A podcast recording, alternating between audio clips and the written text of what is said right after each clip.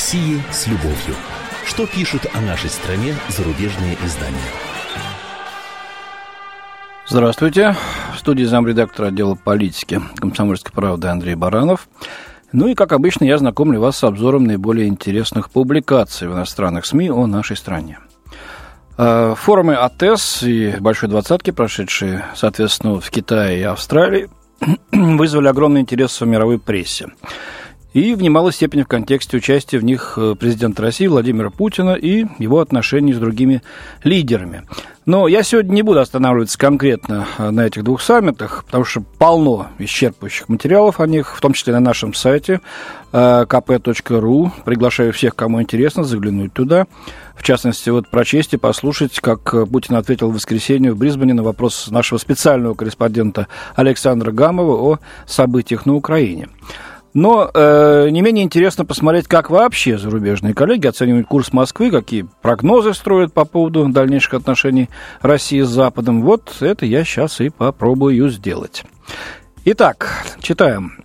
Военные самолеты России будут навещать задний двор США, а ее военные корабли идут к Австралии. Наверняка шпионят за саммитом двадцатки, пишут западные СМИ. Демонстрация сил является хорошей геополитической стратегией для лидера, стремящегося возродить мировую державу. Это считают эксперты, но прогнозировать действия Путина не берутся.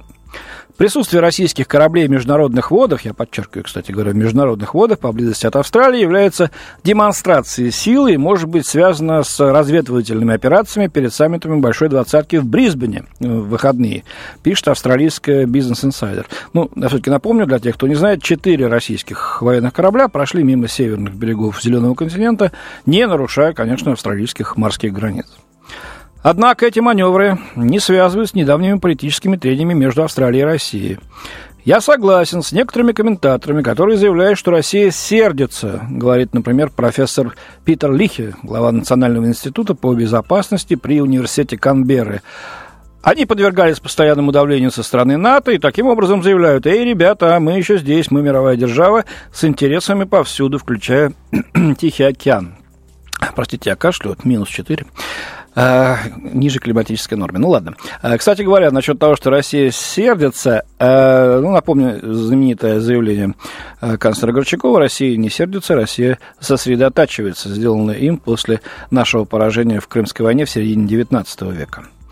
Ну и возвращаясь к оценке саммита, по словам самого хозяина этого действия, премьер-министра Австралии Тони Эббота, обещавшего взять Владимира Путина за грудки, но в итоге, как мы все видели, лучезарно улыбавшегося и пожимавшего руку российскому лидеру. Так вот, Тони Эббот подчеркнул, России есть право на плавание в международных водах, нам об этом известно. Зато вот министр обороны Великобритании Майкл Феллон заявил, что недавние действия вооруженных сил России в европейском воздушном пространстве незаконны, провокационны и опасны. Это пишет э, американская The Wall Street Journal. Мы видели, как российские самолеты пролетели мимо Норвегии, мимо Дании, мимо Великобритании, мимо Ирландии до самой Португалии. Это нечто провокационное, устрашающее, откровенно говоря, опасное, э, вот считает министр обороны Великобритании Феллон. Правительство Северной Европы и Балтии усиливают оборонную готовность в ответ на неоднократные вылазки России, тоже информирует Блумберг. Мы делаем то, что следует ожидать от военного и политического альянса. Готовимся к событию, которое, как мы надеемся, не случится, но готовимся к худшему. Это вот сказала э, позавчера в Осло Эриксен Сюрей, госпожа министр обороны Норвегии. Ну, вот это, наверное, интересно, про что, воевать, что ли, с нами собралась самое худшее-то? Ну-ну. Обозреватель Christian Science Monitor американский отмечает э, намерение Москвы направить бомбардировщики для патрулирования неба над задним двором США в Карибском бассейне и Мексиканском заливе. И это, мол, прозвучало для многих американцев отголоском холодной войны. И дальше, внимание, внимание, вывод. Даже если у России есть право проводить учения где угодно на международном воздушном пространстве, ее планы по патрулированию неба вблизи США весьма тревожат. Ну вот э, такой обзор. Мне вот в этой связи очень интересно.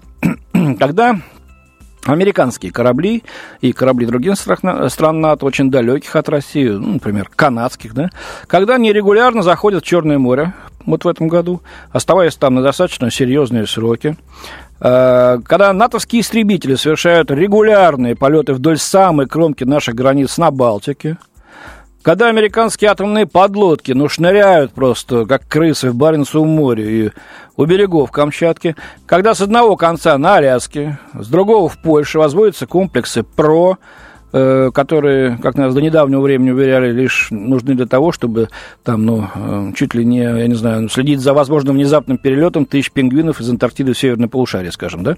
Вот так нам примерно говорили.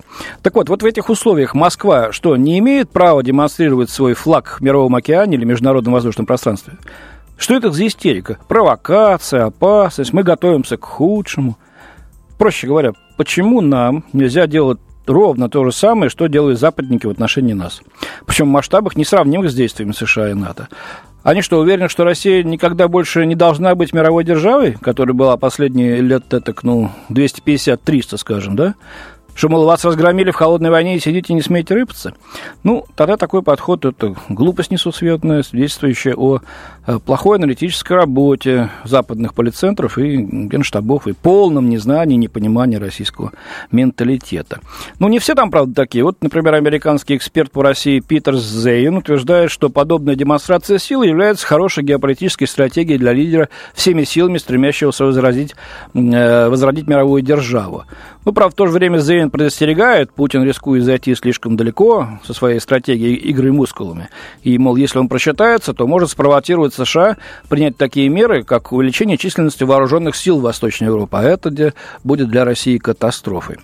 Ну, что я могу сказать? Знаете, ведь НАТО и так с Эльбы пришагала к нам сюда на Бук и Непан э, при покладистом Ельцине.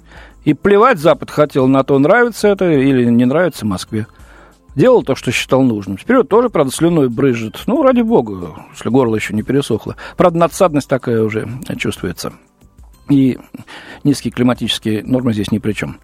А, очень сильно надеются на Западе на то, что снижение цен на нефть и ослабление рубля Эм, подорвет экономику России. Надеялись на то, что дрогнет элита в первую очередь. Но наши олигархи и чиновники, конечно, если озабочены чем, то это как укрыть в офшорах свои денежки. Вот французская МОНД пишет, отток капиталов из страны составит 128 миллиардов долларов за этот год. Однако, Однако, при всем при этом, полностью деятельность в России не прекращена, инвестиционная в том числе, а ослабленный рубль даже стал приносить дополнительные доходы в бюджет. Самое главное, элита не развернулась фронтом таким против Путина, вопреки, вопреки всем ожиданиям Запада. Ладно, ждали, что население, что простые россияне возопят, не хотим никаких санкций, дайте нам такое правительство, которое обеспечит нам достаток и стабильность, и все. Э, вот. Э, похоже, мы опять просчитались, свидетельствует газета. Рейтинг Путина остается заоблачно высоким, а потребление, несмотря на санкции и известный рост цен, сохраняет позитивную тенденцию. Может, это и вызвано инфляционными ожиданиями, мол, люди пытаются быстро потратить накопления, опасаясь, э, что завтра все будет дороже. Но никакого глубокого кризиса, сопоставимого с тем, что был в России в 90-е годы, нет и в помине.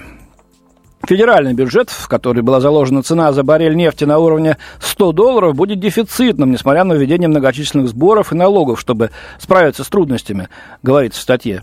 Но много ли вы назовете благополучных западных стран, в бюджете которых расходы не превышают доходы? Спрашивает газета. И вопрос, прям скажем, риторический.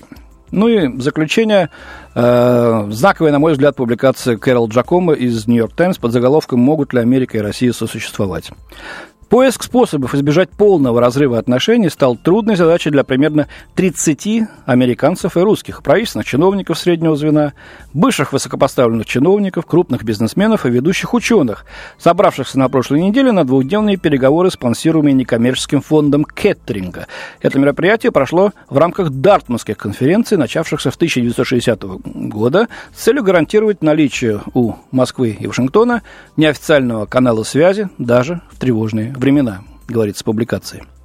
Согласно основным правилам, называть имена участников запрещено, пишет Морелло. Но то, что я услышала, не предполагает ослабление текущей напряженности в ближайшее время. Вот журналистка отмечает, что представители России, даже более чем американцы, э, были обеспокоены резким ухудшением отношений между странами и утверждали, что санкции только сплотили россиян вокруг Путина. Кризис на Украине, ставший фоном, на котором проходила конференция, так и не был полностью проанализирован западными участниками, пишет журналистка. неформальные консультации, подобные этой конференции, могут способствовать лучшему взаимопониманию, простите, России и Америки, э, делает вывод э, автор статьи. И надеяться, что все-таки и украинский кризис, и другие проблемы найдут э, свое отражение. И я с этим согласен. Действительно, чтобы лучше понимать друг друга, надо друг друга знать. Те меры, которые сейчас предпринимает Москва, являются лишь ответом на бесцеремонные, неуважительные, прямо скажу, опасные действия Запада в отношении нашей страны. Не мы это начали, и не сегодня. Нам приходится лишь реагировать, и чем дальше, тем жестче, поскольку нажим на нас не прекращается. Э, конечно, лучше было бы пораньше этим заняться, но подрастеряли силы в Горбачевскую перестройку ельцинское безвременье. Но лучше поздно, чем никогда. У меня на сегодня все. До свидания. В студии был замредактор отдела политики комсомольской правды Андрей Баранов. О России с любовью. Что пишут о нашей